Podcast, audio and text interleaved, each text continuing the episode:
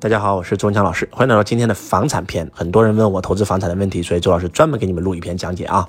如果要投资房产，首先周老师要告诉你一点，那就是房产在中国不可能像十年前那样再涨了，这是不现实的。换句话讲，你想靠投资房产一夜暴富，这个时代已经过去了。如果你抱的是这样的心理投资，我就不建议你投。所以周老师是建议你们，如果是买自住房，你实在是没房住了。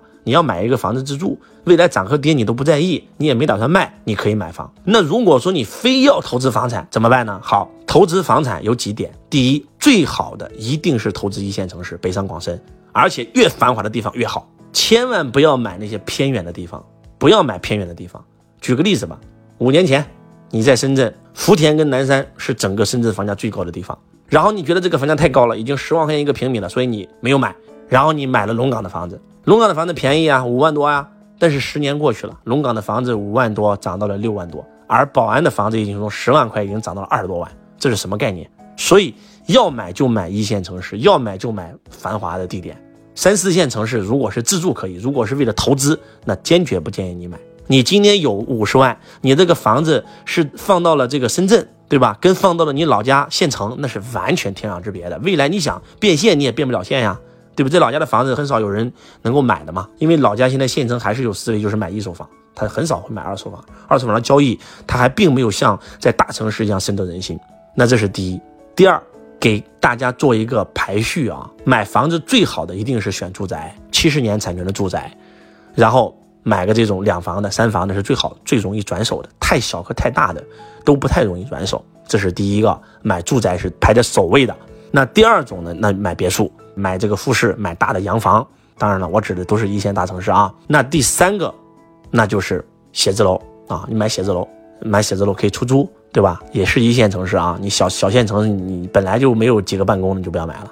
那第四个，公寓，公寓它可能没有七十年的产权，然后呢，收租金还不错，租金回报率还不错啊，排在第四。那第五，商铺，记住啊，买商铺千万不要买内铺。大家知道什么是内铺吗？我们逛过商场吧？逛商场里面的那些商铺就是内铺，那什么是街铺？就是外铺、街铺、独立门面的，买这种商铺优先。买内铺，如果你买了一个二楼的内铺，结果这个商场倒闭了，然后你租都租不掉，因为商场的内铺都是很小的，可能只有几平米，三五平米、十来平米，你买这么小的这个地方。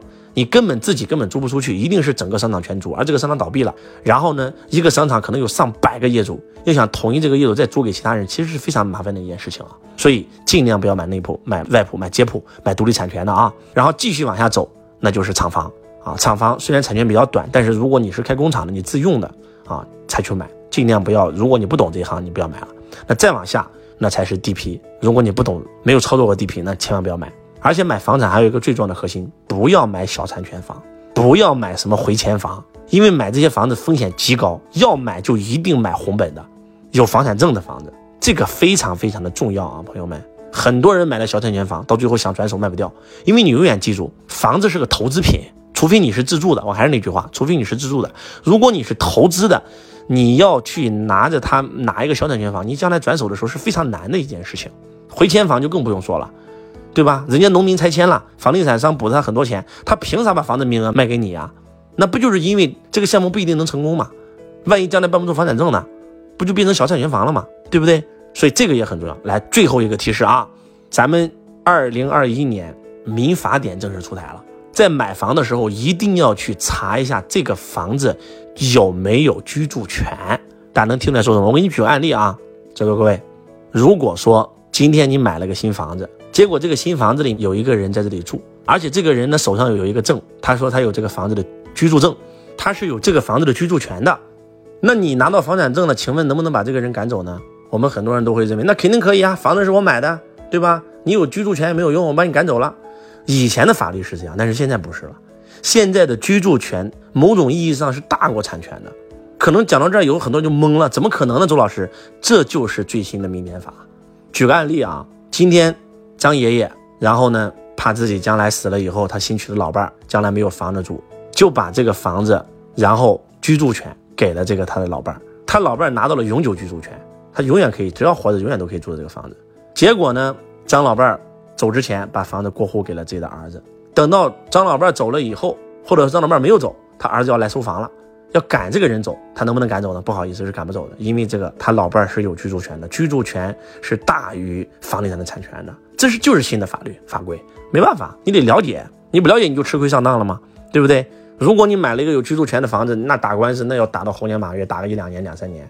所以在买房之前，你必须要先查一下这个房子有没有居住权。如果没有，你再买，或者说你在合同条款可以写上。如果过户以后发现有居住权，那不好意思，这个合同作废啊，或者怎么样，一定要提前查清楚啊，这个很重要。这都是一些投资房产的一些核心技巧。然后最重要的技巧，如果你真想靠投资房产赚钱，那我还是建议你做中介，在中介里面上个半年班，你就全了解流程了，再也没有人能坑你了。巴菲特曾经说过这么一句话：投资者分两种，一种是外部投资者，一种叫内部投资者。什么叫外部投资者呢？就是你从来没有干过房产中介，从来没有卖过房子，你都不懂，你去投资房产。第二种，做房地产已经做了 N 多年了，人在投资房产，那可是完全不一样。做股票也是一样，内部投资者，外部投资者。所以要成为内部投资者，而不要做外部投资者。还是那句话，投资房产一定不是最好的投资。当然了，作为资产配置的一部分，那房产是必须要配的，因为在五大资产里面，房地产属于第二种资产嘛，对吧？如果说你有十个亿，你拿出两个亿去配置房地产，这是对的。但是如果说你有十个亿，你拿十个亿去投资房产，那绝对是错误的。大家一定要有财商这个概念，也希望大家系统性的跟周老师学习财商。感谢大家，希望今天的分享能够帮到你。我是周文强老师，我爱你如同爱自己。